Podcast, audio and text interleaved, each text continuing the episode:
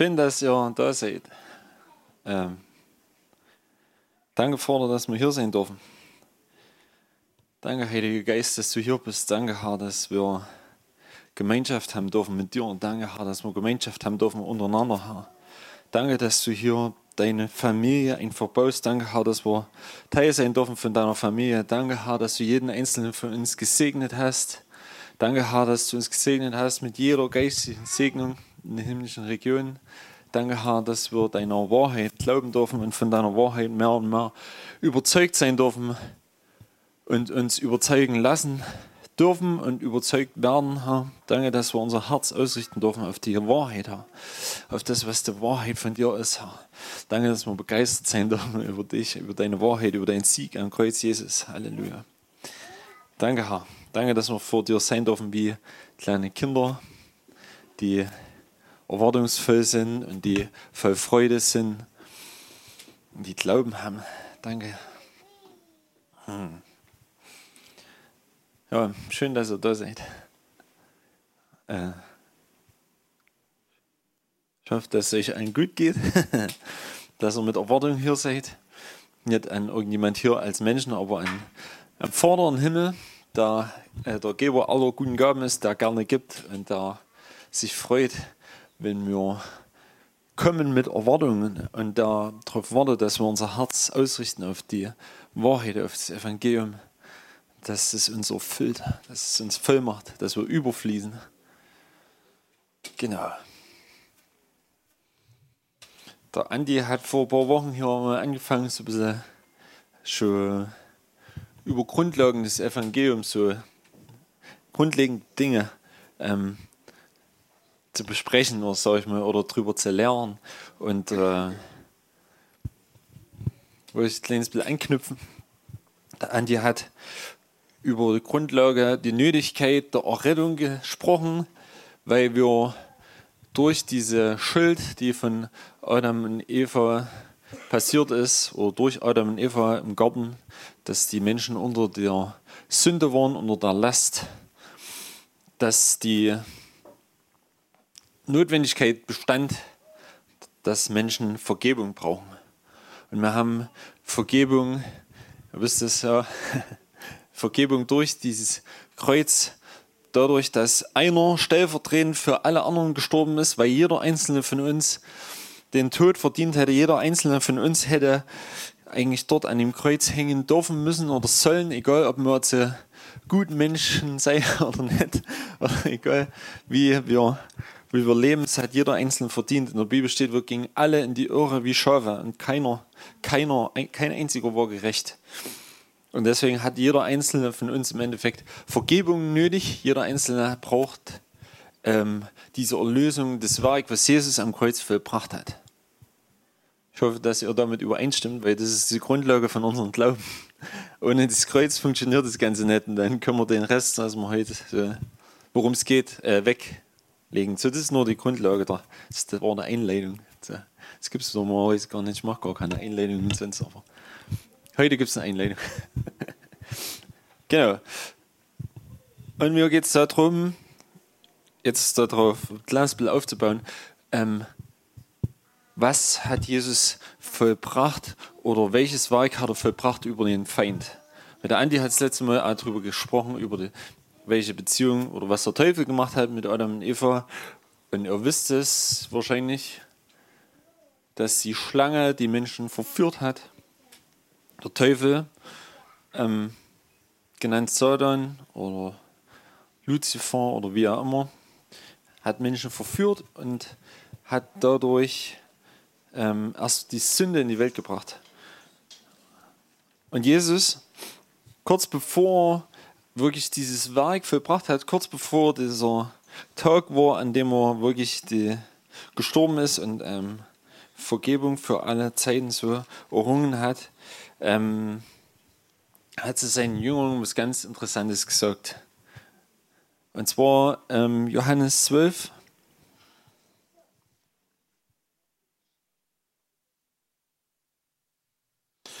Da steht, ähm, Ne?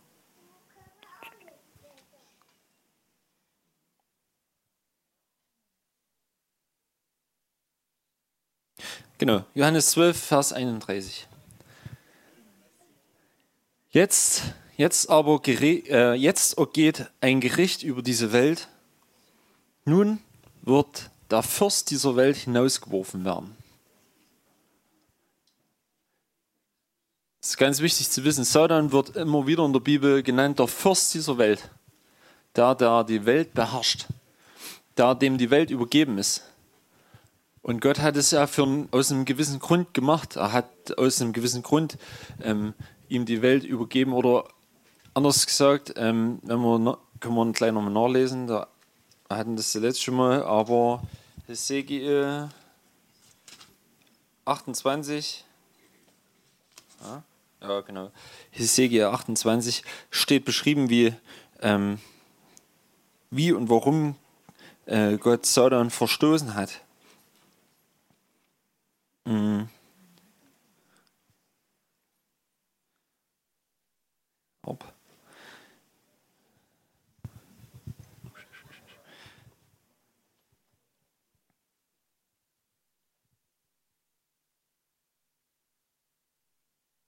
Hm.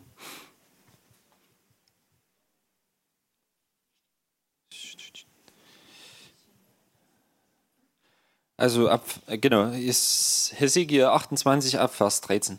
Im Garten Eden, äh, in Eden, im Garten Gottes warst du mit allerlei Ähnelsteinen warst du bedeckt.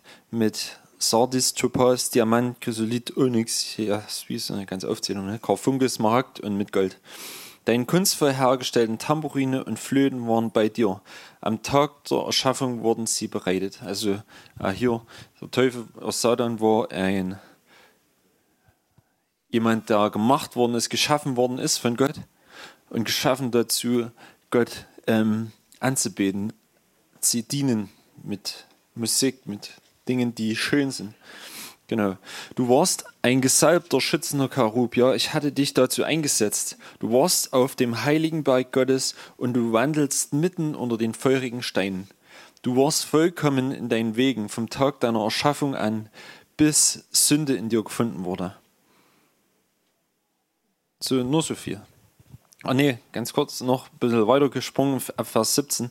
Dein Herz hat sich überhoben wegen deiner Schönheit. Du hast deine Weisheit und deines Landes willen verderbt. So habe ich dich auf die Erde geworfen und dich vor den Königen zum Schauspiel gemacht. Also hier sind, genau, hier steht es, wie, hier steht es beschrieben, wie Satan gemacht worden ist, wie er geschaffen war, als Engel, als Träger von Licht, als jemand, der wunderbar geschaffen war, voller Schönheit, herrlich gemacht. Und dann, ja, geht's ja, geht's mir drum.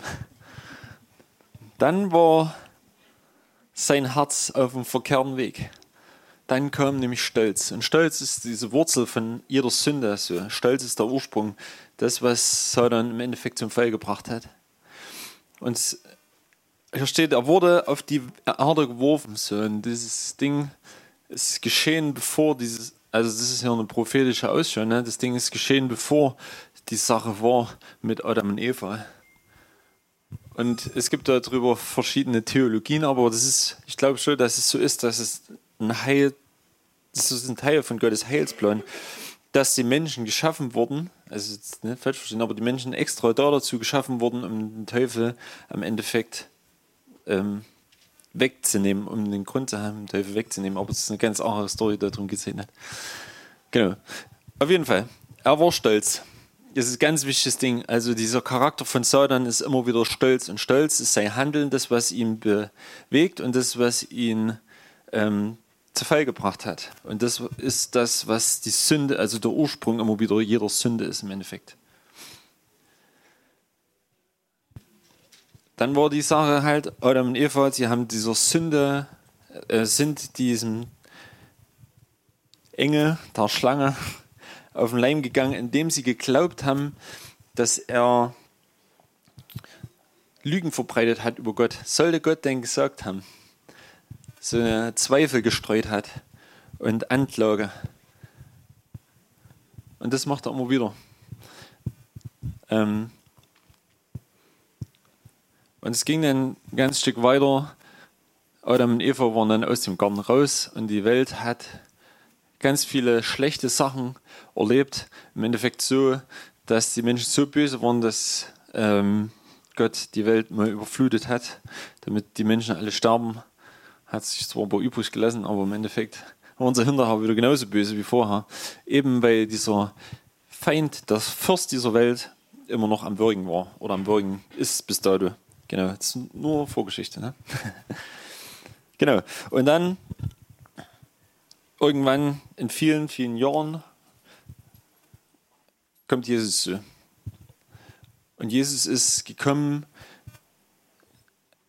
um die Welt zu retten. Er sagt selber zu, zu seinen Jüngern, dass er nicht gekommen ist, um die Welt zu richten, sondern um die Welt zu retten. Aber hier an der Stelle, was ich vorhin als erstes vorgelesen habe, Johannes 12, steht, jetzt geht ein Gericht über die Welt und nun wird der Fürst dieser Welt hinausgeworfen. Was heißt es? Was ist dort passiert? Was ist passiert am Kreuz? Das ist was, worum es mal geht. Was ich glaube, was viele Christen nach wie vor nicht verstanden haben.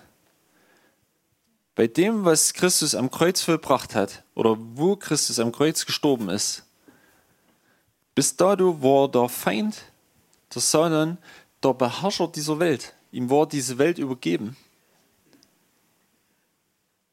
Die ganze Welt, die ganzen Menschen unterlagen seiner Herrschaft. Es gab immer wieder Menschen, die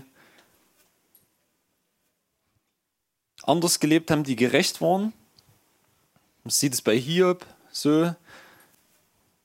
Da hat der Satan versucht, oder hat Gott hat gesagt, na okay, dann versuchen wir doch. Im Endeffekt ähm, kennt ihr die Story wahrscheinlich, aber Hiob war einer der gerechtesten Menschen, so, ne? die unter den, die jemals gefunden, erfunden worden sind auf der Welt.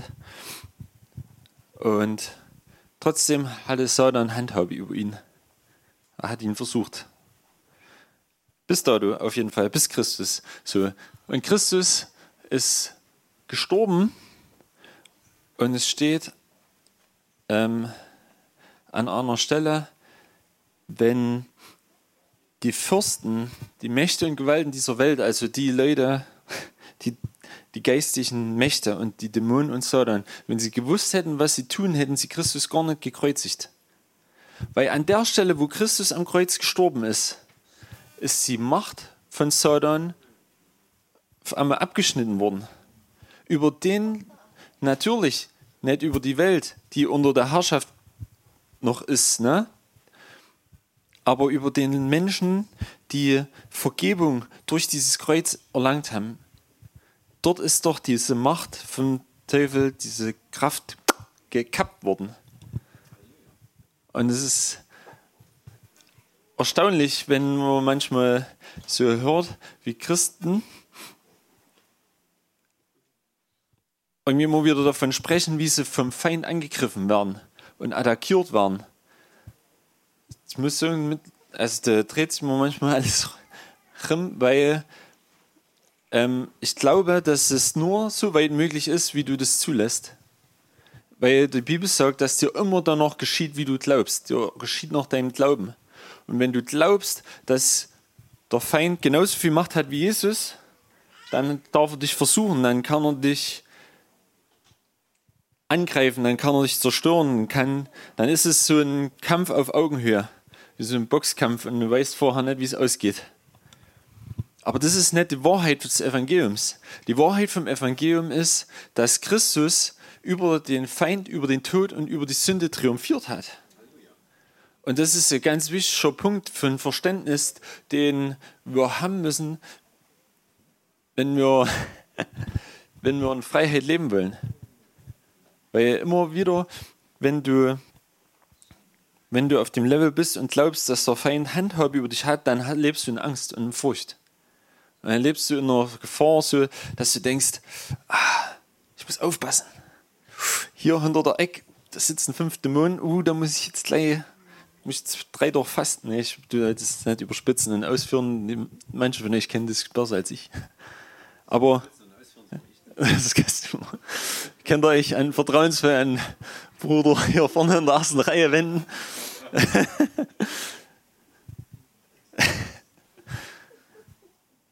da gibt es die listigsten Sachen darüber, wirklich die, die krassesten Dinge.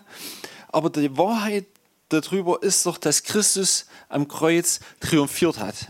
Die Wahrheit ist, dass das, was am Kreuz geschehen ist, den Teufel absolut entmachtet hat.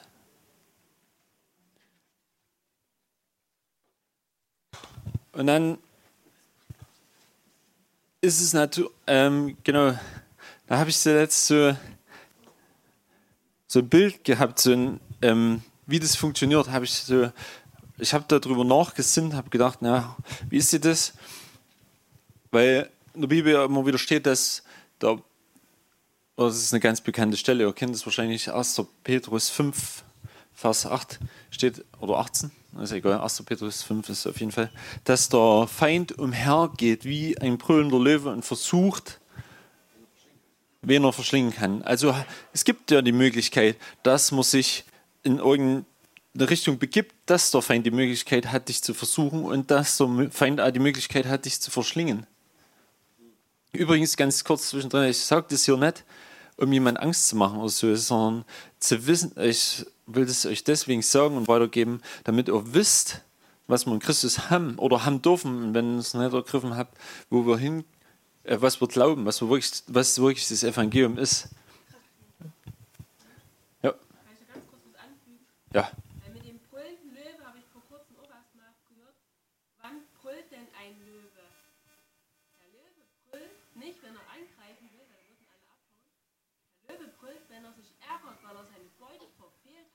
Ja.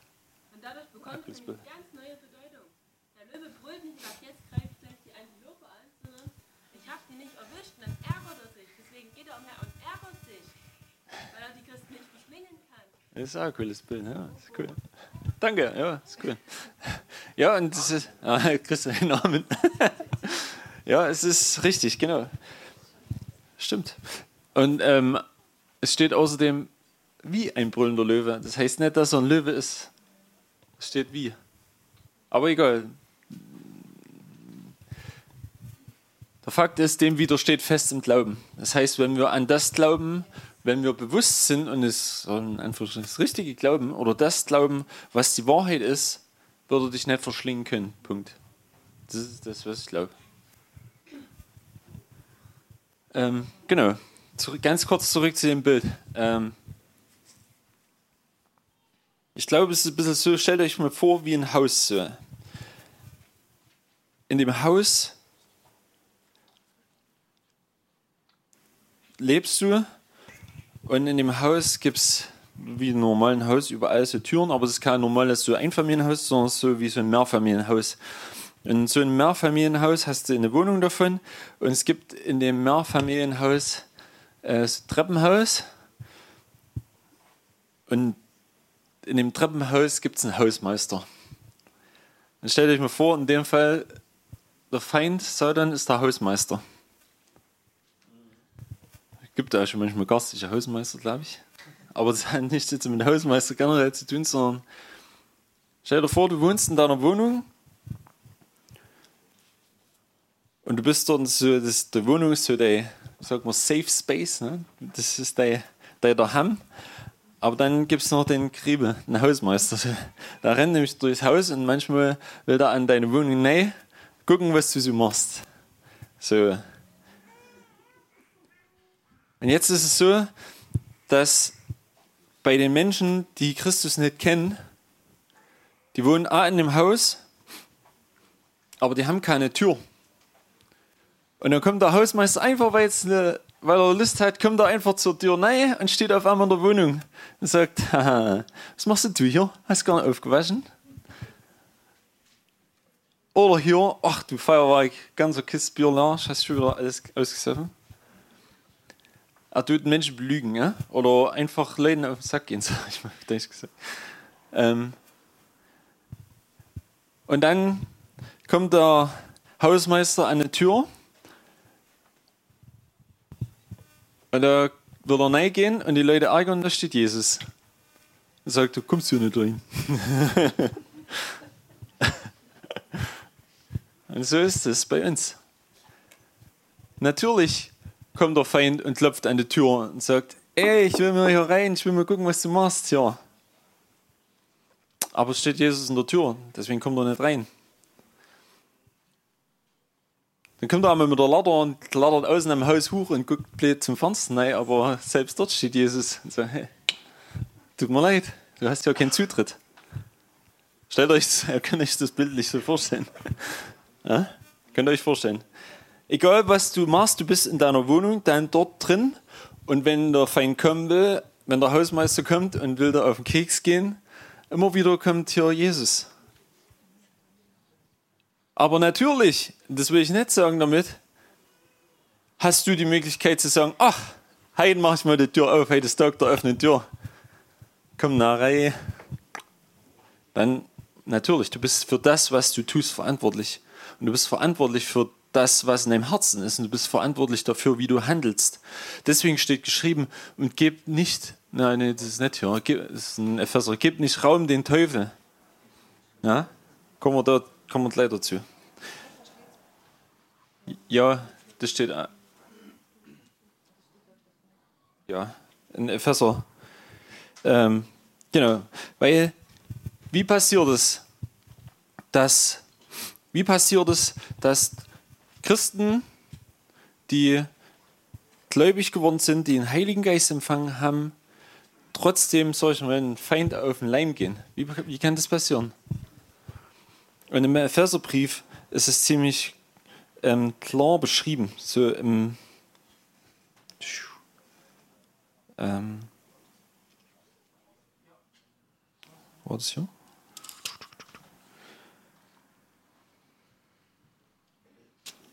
Ratio. Sorry, ich glaube, ich habe mich kurz verhandelt. Das war.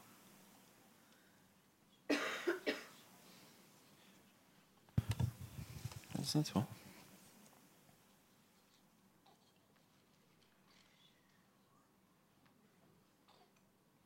Genau, das steht doch hier.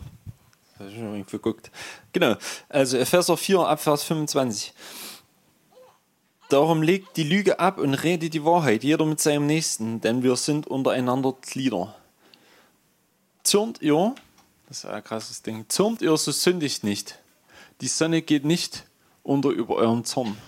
Das heißt, der Zorn ist nicht das Problem, sondern das Problem ist, wenn du den Zorn behältst, wenn du den Zorn nicht abgibst. Es ist nicht das Problem, diese Emotionen zu haben oder zu, an irgendeiner Stelle immer zornig zu sein, sondern es ist das Problem, wenn du zornig bleibst ganz anderes Thema, aber, so, aber dort steht, gib nicht Raum den Teufel.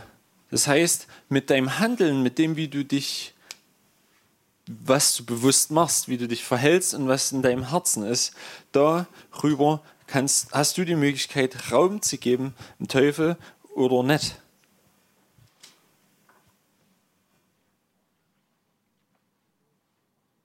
Und dann kommen wir so ähm, ein Stück weiter in den Epheserbrief an diese eine der bekanntesten Bibelstellen, die immer wieder so für einen geistigen Kampf zitiert werden und rangezogen werden. Ähm, Epheser 6. Waffenrüstung, genau. Aber da steht geschrieben, denn unser Kampf, ah nee, vorher, zieht die ganze Waffenrüstung Gottes an, damit ihr standhaft standhalten könnt, ähm, Vers, Vers 6, Vers 11, ne? zieht die ganze Waffenrüstung Gottes an, damit ihr standhalten könnt gegenüber den listigen Kunstgriffen des Teufels. So.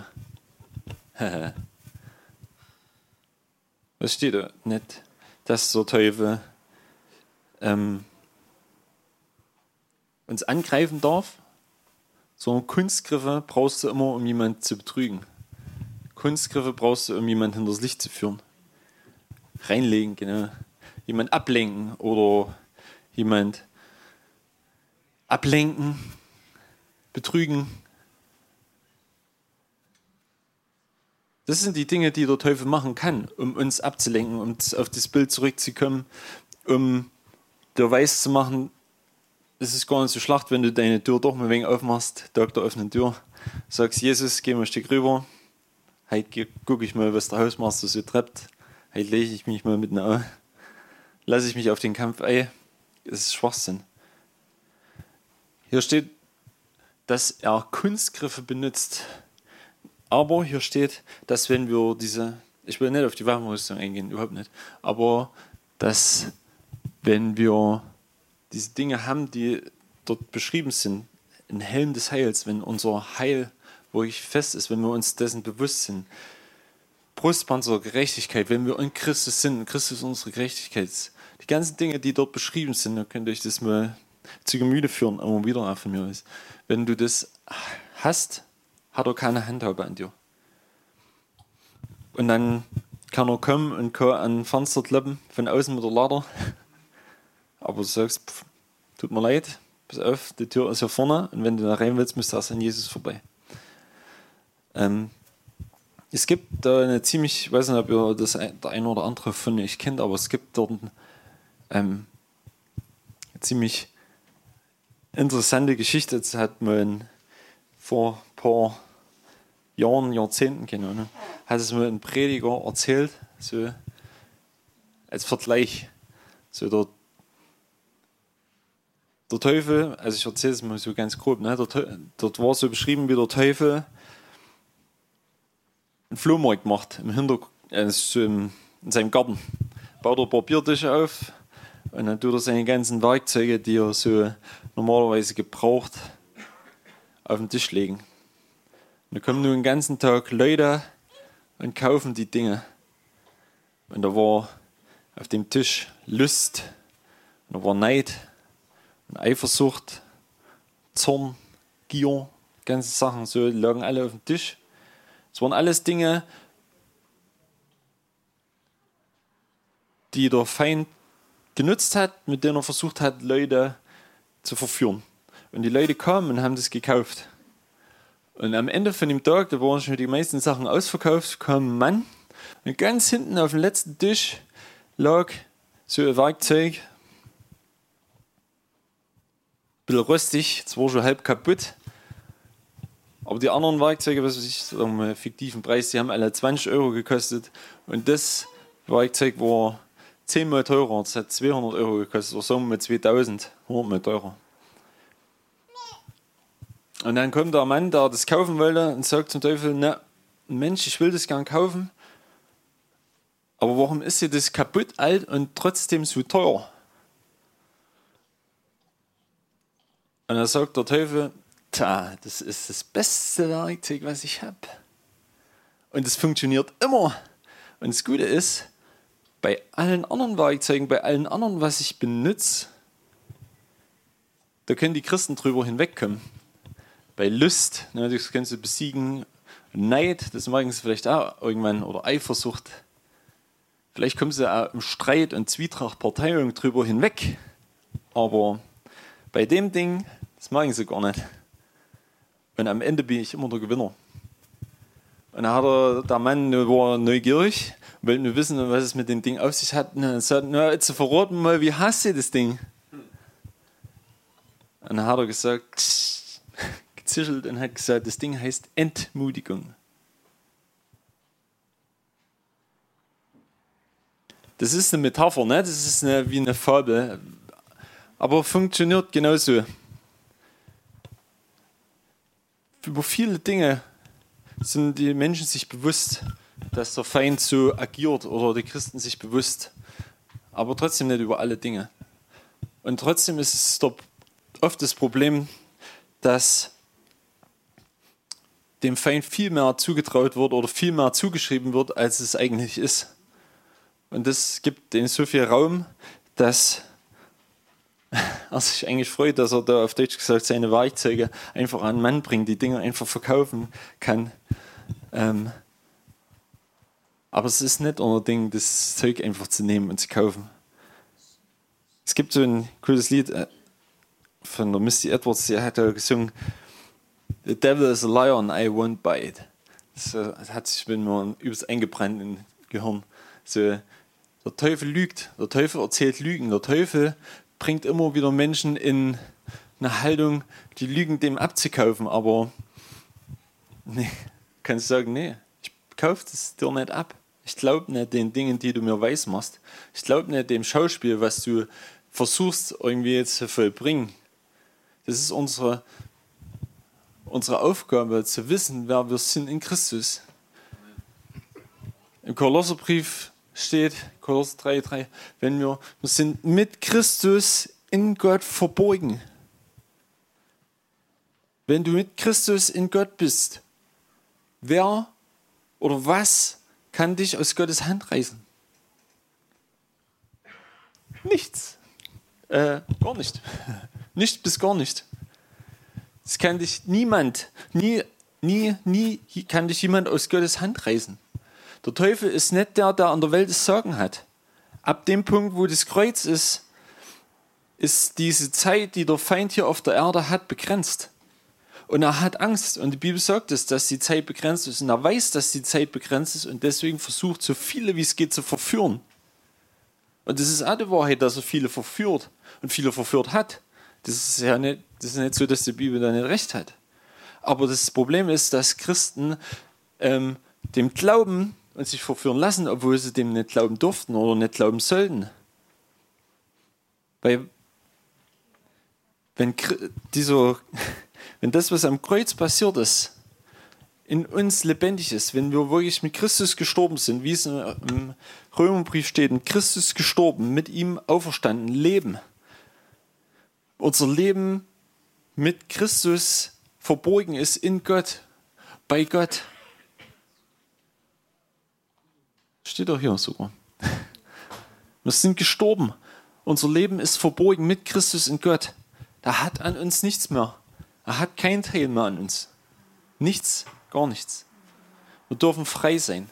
Und das ist die, das ist die Botschaft, die gute Botschaft. Wir dürfen frei sein von diesen Dingen, die uns äh, frei sein, nicht von diesen Dingen, sondern frei sein von den Lügen. Können frei sein von den Lügen, die versuchen abzulenken. Können frei sein von den Lügen, die versuchen zu entmutigen. Weil wenn du weißt, dass du gesegnet bist mit jedem geistlichen Segen in den himmlischen Regionen, was dort geschrieben steht, dann weißt du, dass du alles empfangen hast, was notwendig ist, um ein Leben zu führen, was Christus verherrlicht.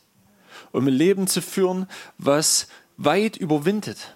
Was überwindet. Und in der Offenbarung steht immer wieder, dass wir berufen sind zu überwinden oder dass wir überwinden dürfen. So. Dass wir über das, was in dieser Welt ist, drüber hinausgehen. Und am Ende, wenn dieser Verdammungsort übrigens, das ist auch nochmal wichtig zu wissen oder immer wieder, sich bewusst zu machen, die, der Teufel macht Menschen weiß, dass er der Chef ist von der Welt und dass die Hölle sein, sein Zuhause ist. So. Aber das ist genau so eine Lüge. Die Bibel sagt, es ist klar, dass die Hölle der Verbannungsort des Teufels ist und nicht, dass er dort nicht herrscht, sondern dass der Ort dort ist, um dass er dort gefangen gehalten wird und dass er dort gepeinigt und gequält wird. Das steht in der Offenbarung 20.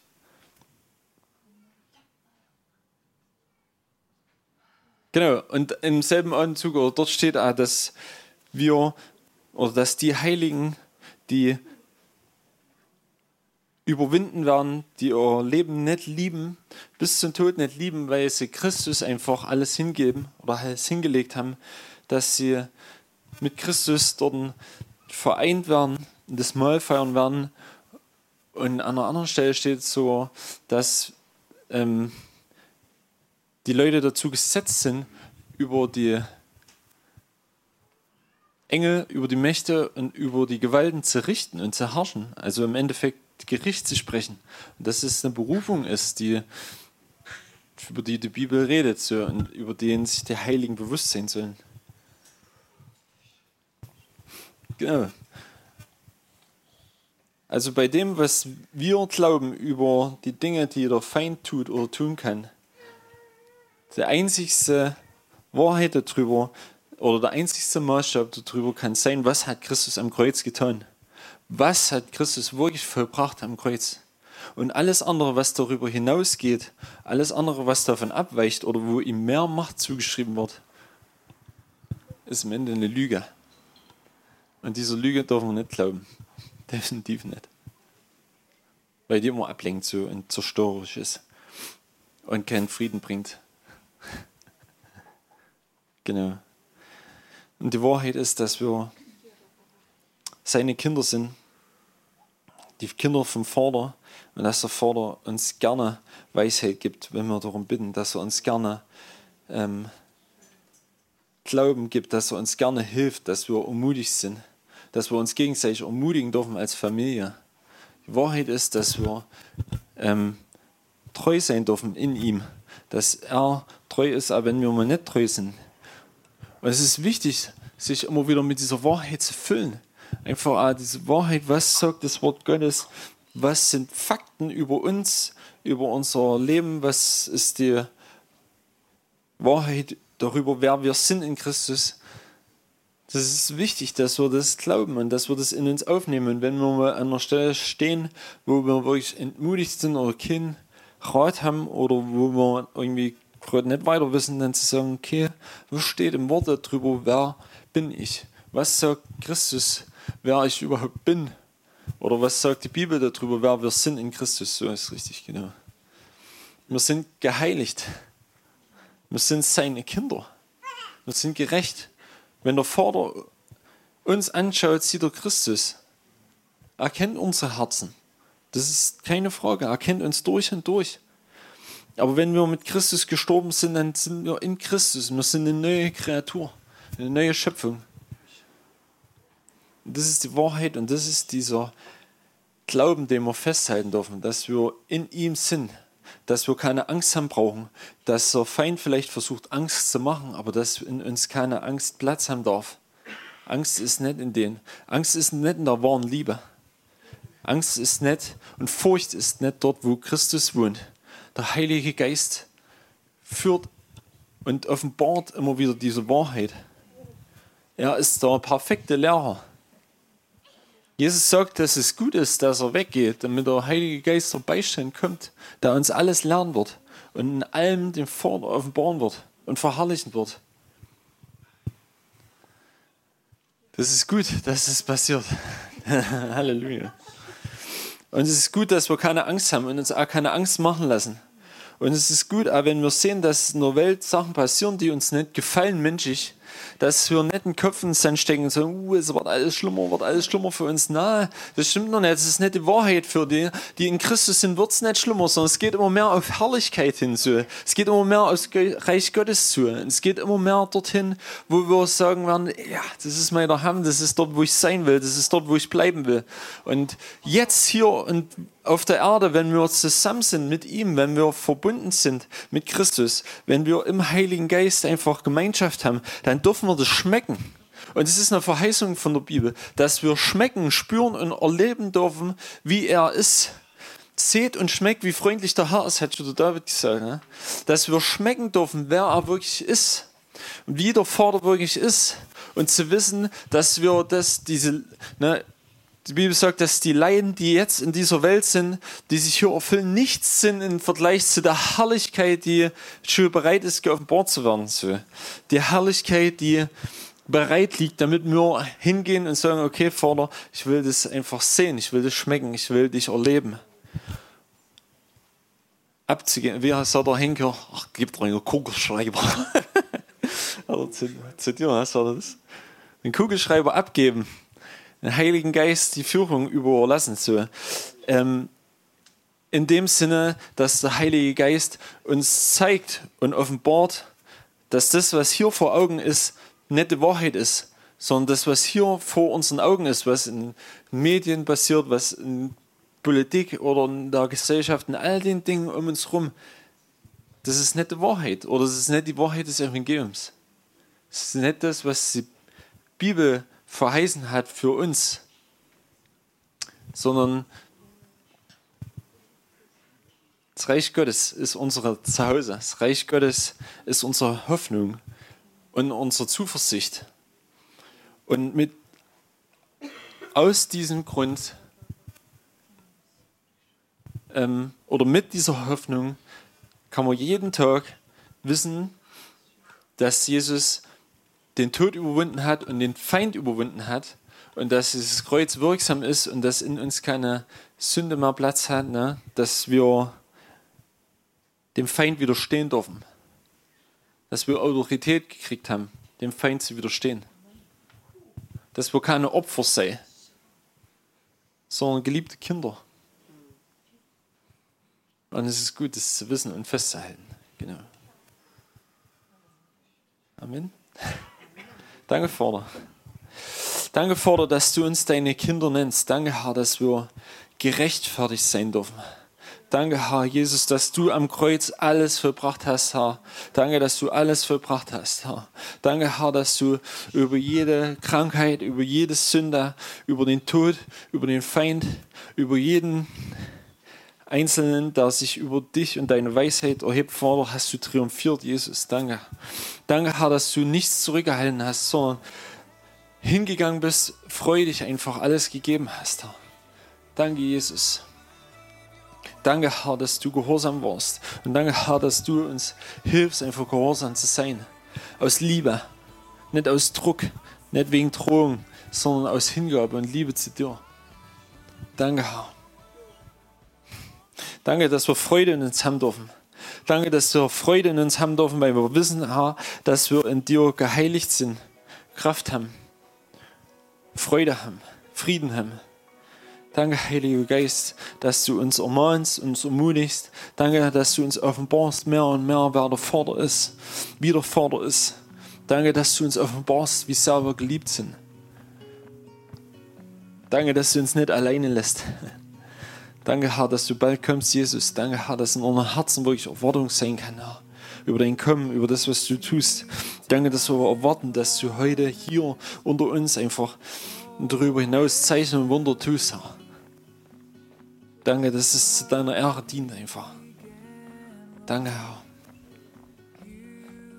Danke für deine Liebe, Herr.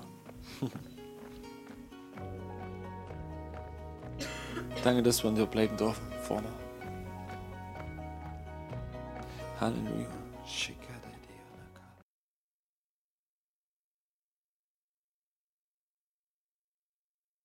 Ja, der Andreas hat es vorhin so auch erwähnt, wo es darum geht, sich eins zu machen. Und ich gerade so, ja, einfach so ein Bild hatte, ähm, wo, weil der Inch, das ist also ein klasse Bild, weil oft stelle ich mir also vor, ähm, wie der Teufel so um uns rumschleicht. Und ja, es ist immer so mit dem Finger auf uns zeigt und, und hier und, und hier und da. Und das ist das, was mich auch jahrelang irgendwo gequält hat. Das ist, dass ich geglaubt habe, dass äh, der Teufel immer um mich rum ist und wirklich immer sagt, hier, Matthias, dort. Uh, und dann hast du zu Bies auch geguckt. Schlimm mit dir. Ähm,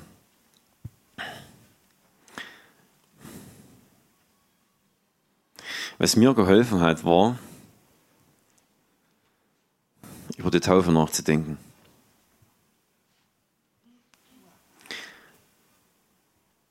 Da gibt es einen Satz, wo Johannes, der Täufer, eigentlich sich nicht traut, Jesus zu taufen. Und Jesus sagt einen prägnanten Satz. Den kannst du 20 oder 30 Jahre überlesen. Also so ging es mir zumindest. Ich habe vielleicht 12 oder 15 Jahre überlesen. Jesus sagt zu Johannes, lass es so geschehen. Und der nächste Satz heißt, denn so gebührt es uns, nicht mir, so gebührt es uns, alle Gerechtigkeit zu erfüllen. Und wieder auf das Einsmachen, sich eins machen, wieder darauf zurückzukommen. Mit was machst du dich eins? Mit was hast du eine Einheit gemacht?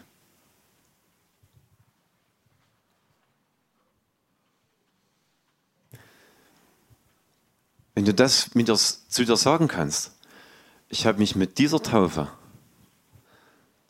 mit der Taufe von Jesus, eins gemacht. Auch er hat sich nicht davor gescheut, im Jordan untergetaucht zu werden. Komplett. Das hat Jesus gemacht. Jesus ist nicht am Wasser vorbeigegangen, weil er genau wusste, dass das wichtig ist. Weil es gibt nämlich Zeugen. Es gibt Zeugen. Und das Wasser ist eins davon. Ein Zeuge davon. Das Wasser. Hier auf dieser Erde. Es gibt drei, ne? Das Wasser, das Blut und der Geist. So. Jetzt liest du das. Ich rede nämlich immer noch hier. hier. Weißt du, was du ihm sagen darfst? Wenn du es sagen darfst. Weißt du was, Teufel? Ich habe mich mit ihm eins gemacht. Im Wasser.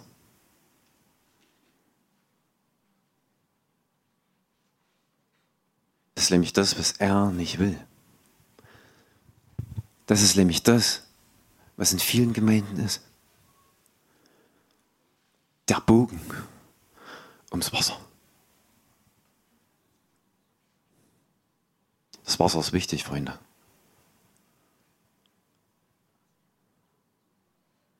Wie will einer, und das hat er eben richtig gesagt, wenn er dieser Herrscher dieser Welt ist, wie will einer dieser Welt jemanden noch anklagen, der dieser Welt gestorben ist.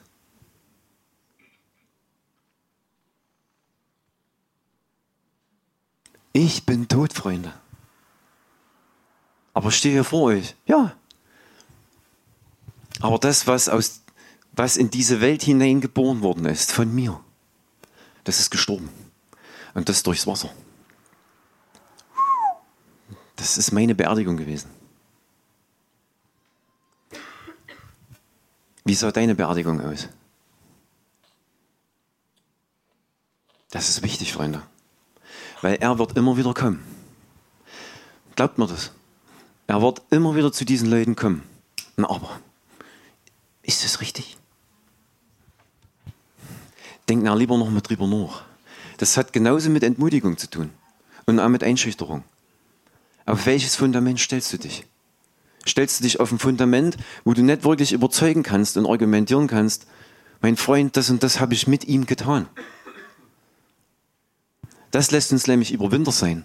Wenn wir wissen, dass wir wissen, dass wir wissen, wir haben uns mit ihm eins gemacht. Und das im Wasser und auch im Geist.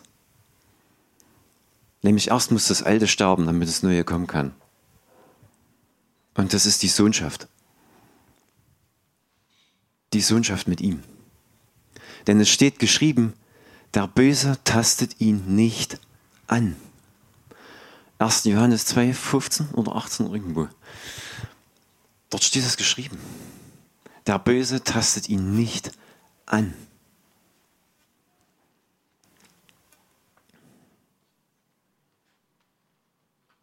Und das ist wahr. Aber was glaubst du?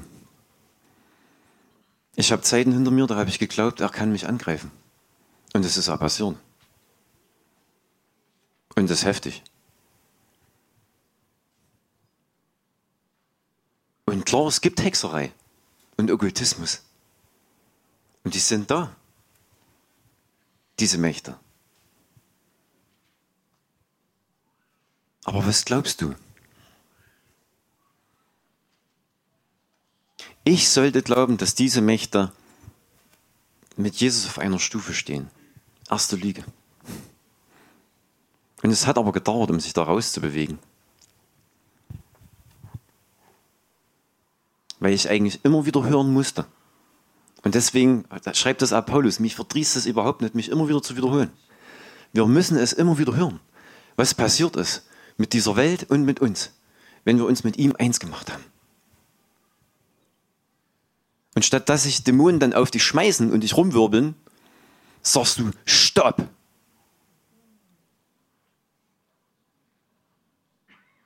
Don't do this. Aber das ist es, ich habe das erlebt. Es haben sich Leute, die dämonisch manifestiert haben, auf mich geschmissen und haben nach Messern gegriffen.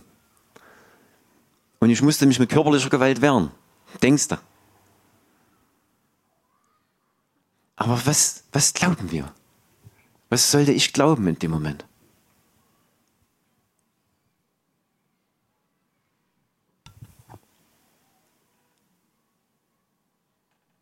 Ich darf mich auf was berufen. Und wenn ihr das könnt, wenn ihr euch auf etwas berufen könnt, weil es geschrieben steht, weil du dich eins gemacht hast mit Jesus, weil du nicht eine Kurve oder einen irgendeinen Bogen in einer gewissen Sache gemacht hast, oder falls das der Fall ist, dann ist es keine Schande, das zu korrigieren. Überhaupt nicht. Ich bin auch ein Wiedertäufer. Ich bin nicht gestorben. Weil wir oft so die Mentalität haben, oh, lass dich ja nicht wieder taufen oder was weiß ich, das ist jetzt alles vom Murks gewesen, das ist vorbei, nee, das ist Quatsch. Wenn du etwas nicht glauben kannst, nicht mehr glauben kannst, weil du vielleicht Dinge mit dem Herzen nicht ganz ergriffen hast, nicht voll ergriffen hast, dann ist es keine Schande, wo du sagst, ich brauche das nochmal. Im Gegenteil, es setzt frei. Das ist das, was Andreas gesagt hat. Es setzt frei, weil dir geschehe nach deinem Glauben.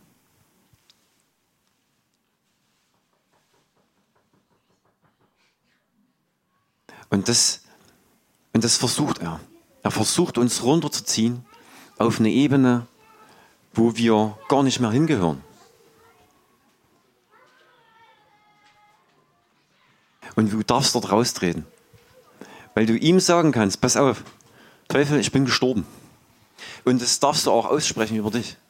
Ich bin dieser Welt gestorben. Und ich bin eins mit ihm. Im Begräbnis und in der Auferstehung.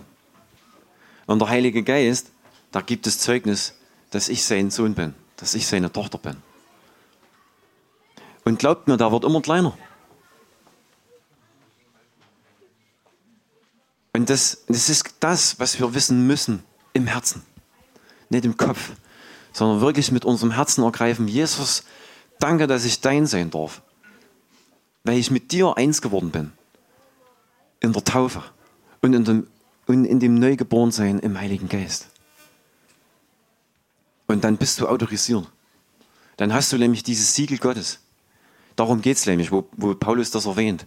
Johannes erwähnt es auch. Das ist dieses Siegel. Das heißt, ne, früher dieses königliche Siegel auf den Brief, das darf nur der König aufmachen. Mit dem Siegel. Niemand anders. Auch nicht Luzifer. Das ist Hilfe. Da greift dich nicht an.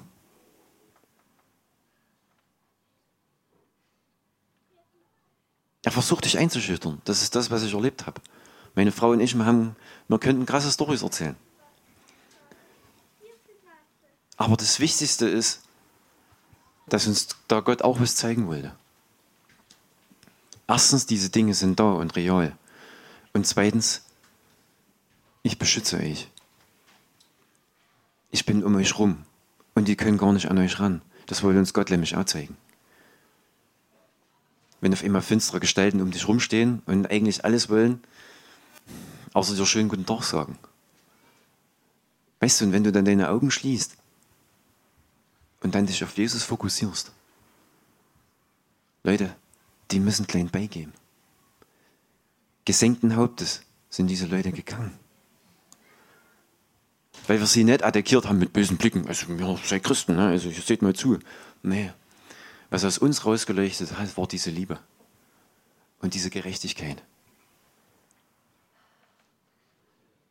Und weil wir uns nicht auf die Ebene vom Feind runterziehen lassen haben, sondern ihn angeschaut haben. Und das ist so wichtig. Jesus, da hat uns mal in der Gebetszeit immer wieder gesagt, schaut mich an. Schaut mich an. Schaut nicht euch an. Schaut mich an. Und da ist was dran. Umso mehr werden wir zu ihm verwandelt. Und das heißt es auch, nach dem zu trachten, was droben ist. Weil droben ist der Herr. Und wenn wir ihn anschauen, in seiner Kraft, in seiner Macht, in seiner Herrlichkeit, mit unseren geistigen Augen, weil das geht, dann werden wir verwandelt. Mehr und mehr zu ihm.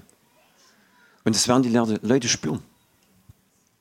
Und es ist entscheidend, auf was du dich berufst. Berufst du dich auf Sachen von Menschen? Oder berufst du dich auf die Wahrheit?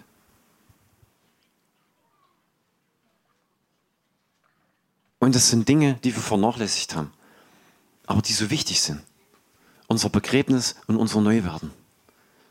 Weil wir sind hinein in diese Welt geboren. Wir können nicht dafür, wir sind in diese Sünde geboren worden.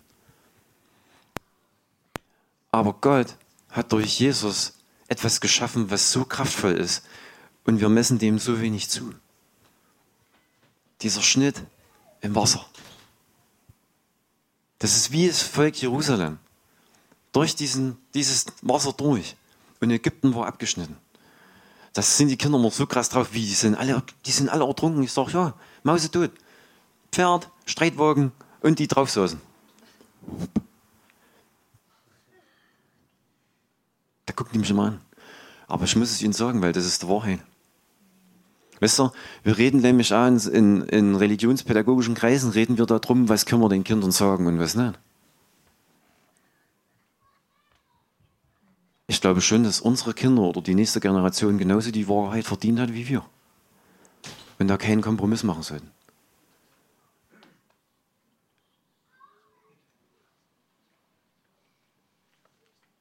In einer Art und Weise, wie es Gott gefällig ist. Und es ist wichtig und gut, dass wir das jetzt tun. Und ich glaube auch immer wieder, und das merke ich auch selbst immer wieder, es ist ein Prozess in mir losgegangen, wo du immer wieder merkst, da geschieht Reinigung. Da geschieht einfach raus aus dieser Welt. Immer mehr. Je mehr diese Welt auf dich einstürmt, umso mehr merke ich eigentlich immer wieder, nee, ich will diese Gedanken nicht. Ich will mich reinigen. Ich will mich heiligen. Das ist das, was der Heilige Geist in uns anschiebt. Wie es der Andreas gesagt hat. Wenn wir Dinge in unserem Herzen haben, schiebt es nicht auf der lange Bank. Ich will das auch nicht machen. Damit wir frei sind im Gehen. Damit du weißt, dass du weißt, ich bin gerecht gemacht. Darf ich dem die Hände auflegen und für ihn beten? Ja. Du bist gerecht gemacht. Aber ich bin doch noch so unerfahren. Mag sein, aber du bist trotzdem gerecht gemacht. Deine Autorisierung ist das, was mit dir passiert ist dein Begräbnis und dein Neuwerden in Christus. Das ist deine Autorisierung. Und wir sollen uns gegenseitig Mut machen. In dem, was uns Gott, wie es der Mich schon gesagt hat, was uns Gott jedem gegeben hat, uns anzufeuern, uns Mut zu machen. Geht dort rein. Schüttelt das ganze Denken dieser Welt von euch. Und geht hinein in dem, was ihr, beruf, zu dem, was ihr berufen seid. Wo Gott euch Leidenschaft gegeben hat im Herzen. Und er will, dass wir frei sind. Das ist so genial. Und wir sind frei. Und ich wünsche mir, dass das jeder für sich beantworten kann. Bist du frei oder bist du gebunden? Bist du noch in dieser Welt? Nee, bist du noch von dieser Welt oder bist du in dieser Welt? Kann sagen, ich bin nimmer von dieser Welt. Und es ist so befreiend. Und es ist schlimm, dass das andere nicht, dass es ihnen vorenthalten wird. Dass es ihnen wirklich vorenthalten wird. Weil du siehst ihre Kämpfe. Du siehst ihre Gespaltenheit.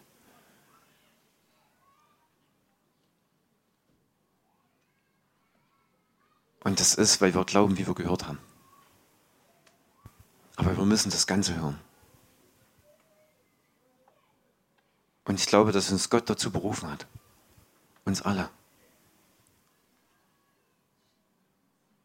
Wir sitzen hier und heißen den Heiligen Geist willkommen. Da draußen sind so viele Leute, die lehren, dass es diese Gaben nicht mehr gibt, dass sie nicht mehr wichtig sind. Das Wort der Offenbarung, das Wort der Prophetie, diese Zungenrede.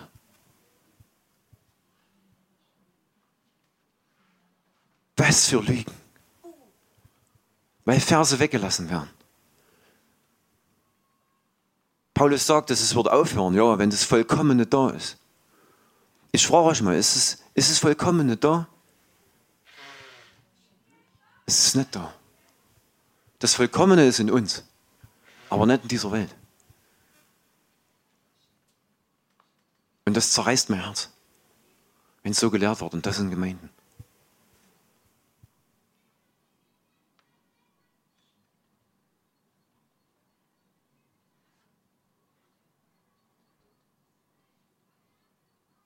Ich komme, wann kommen wir her? 2017.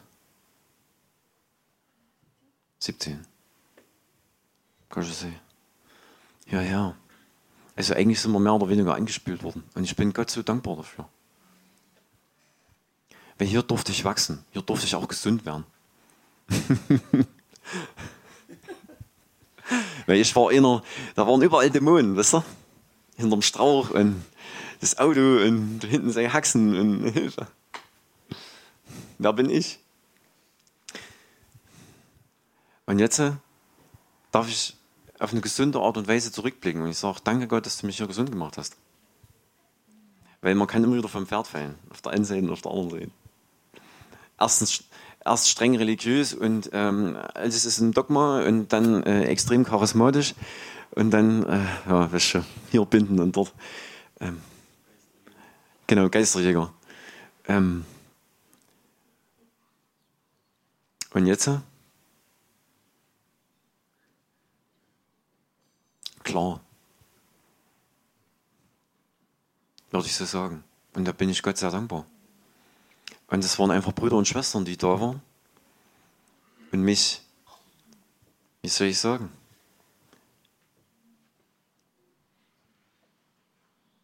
In der Liebe Christi ertragen haben, in der Geduld Christi ertragen haben und das gesehen haben, was Gott in mich hineingelegt hat. Und dafür bin ich so dankbar. Und das ist, was der mich vorhin schon gesagt hat. Wisst ihr, ich durfte mich an eine Tafel setzen und ich durfte gute Dinge essen. Die haben mich gesund gemacht.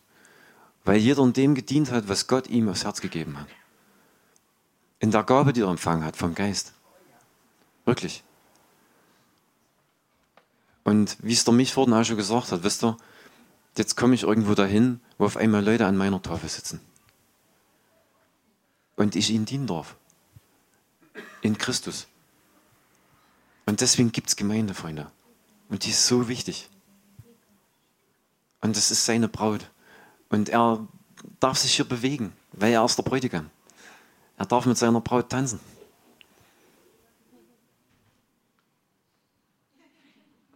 Ja, und wir dürfen uns freuen und jubeln.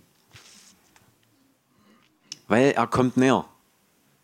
Je mehr es da draußen brennt und brodelt, umso eher kommt der Bräutigam. Das ist absurd. Aber das ist nicht dieses Denken dieser Welt, sondern das Denken des Himmels. Und wir sollen uns bereit machen. Wir sollen nicht schlafen oder das verträumen oder denken, ja, ey weh, jetzt ist er da. Ich habe keine Hose sondern wir sollen uns vorbereiten. Aber wie bereiten wir uns vor? Also ich glaube, dass es die beste Vorbereitung ist, erstens mit ihm übereinzustimmen. In dem, was er, ja, in dem, was er ist und was er für uns getan hat. Und sein Herz ganz danach auszurichten.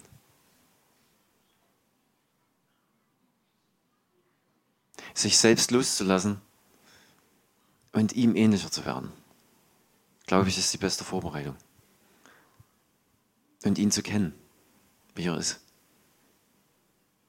Und ich durfte ihn erkennen lernen durch Geschwister, die ihn schon erkannt haben. Und das durfte auch in mir zunehmen. Und das wieder in Gemeinschaft. Nicht bloß hier, sondern überall in den Häusern, wo diese Menschen zu Hause sind. Und das ist sehr gut. Und ich glaube auch, dass wir das in Zukunft brauchen. Häuser, die eine offene Tür haben. Die die Menschen auffangen. Weil sie nicht mehr wissen, was vorne und hinten ist. Und Jesus sagt ja in seiner Rede, wisst ihr, wenn ihr, wenn ihr diese Dinge kommen seht, Dann steck den Kopf in den Sand. Seid ihr noch da? Was hat er dir gesagt? Was hat er dir gesagt?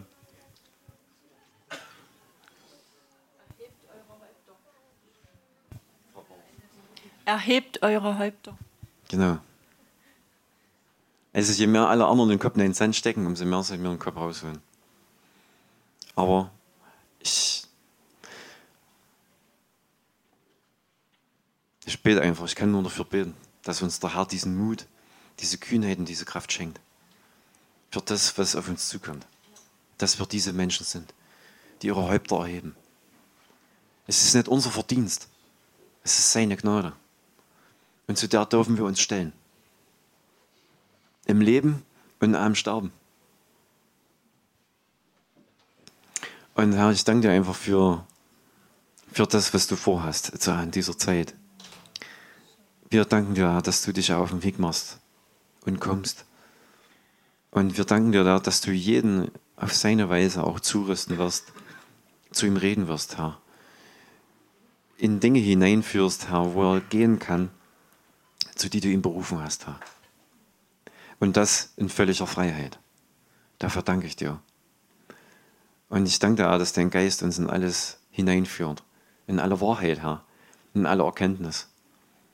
Und Herr, darum bitte ich dich, dass die Liebe nicht erkaltet in uns, sondern dass sie mehr und mehr zunimmt. Na, jetzt in dieser Zeit. Dass wir uns einander höher achten als uns selbst, Herr. Dass wir einander dienen, Herr dass wir auch Geduld haben miteinander. Ja, und dass wir uns nicht auseinandertreiben lassen, sondern dass dein Band der Liebe, Herr, in uns ist, Herr, und dass uns das zusammenhält und dass dein Geist die Einheit schafft, Herr. Und dort, wo unreine Dinge sich vielleicht verborgen halten und auch verstecken, Herr, deck es auf, Herr. Deck es auch in meinem Leben auf. Aber nicht mit meiner Lube, sondern mit deiner Lube. Dafür danke ich dir auch, Herr dass wir nicht selber noch nachgrasen, wo hier und da sich was versteckt, sondern dass du uns besser kennst, Herr. Und dass wir das glauben, Herr, dass du es das Beste willst für uns, auch für die Menschen da draußen, Herr, die dich noch nicht kennengelernt haben. Und ich bitte dich einfach, dass du uns als Überwinder hervorgehen lässt.